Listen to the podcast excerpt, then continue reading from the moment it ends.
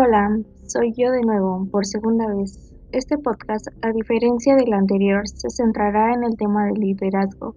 ¿Y qué mejor explicación que un ejemplo? Bueno, sabiendo esto, me pareció adecuado elegir un líder que es considerado a nivel nacional como tal. Claro que cada quien puede tener sus propias conclusiones.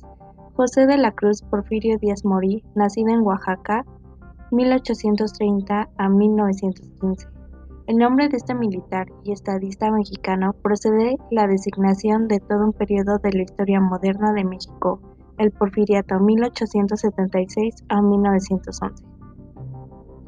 Porfirio Díaz pensaba estar sirviendo a su país al dotarlo después de medio siglo de guerras y convulsiones de la paz y de la estabilidad imprescindible para el progreso económico, social y cultural fue un líder ambicioso y dominante, firme en sus decisiones y perseverante, lo que me hace deducir que no permitió que las opiniones externas afectaran en sus decisiones porque fue perseverante en su objetivo.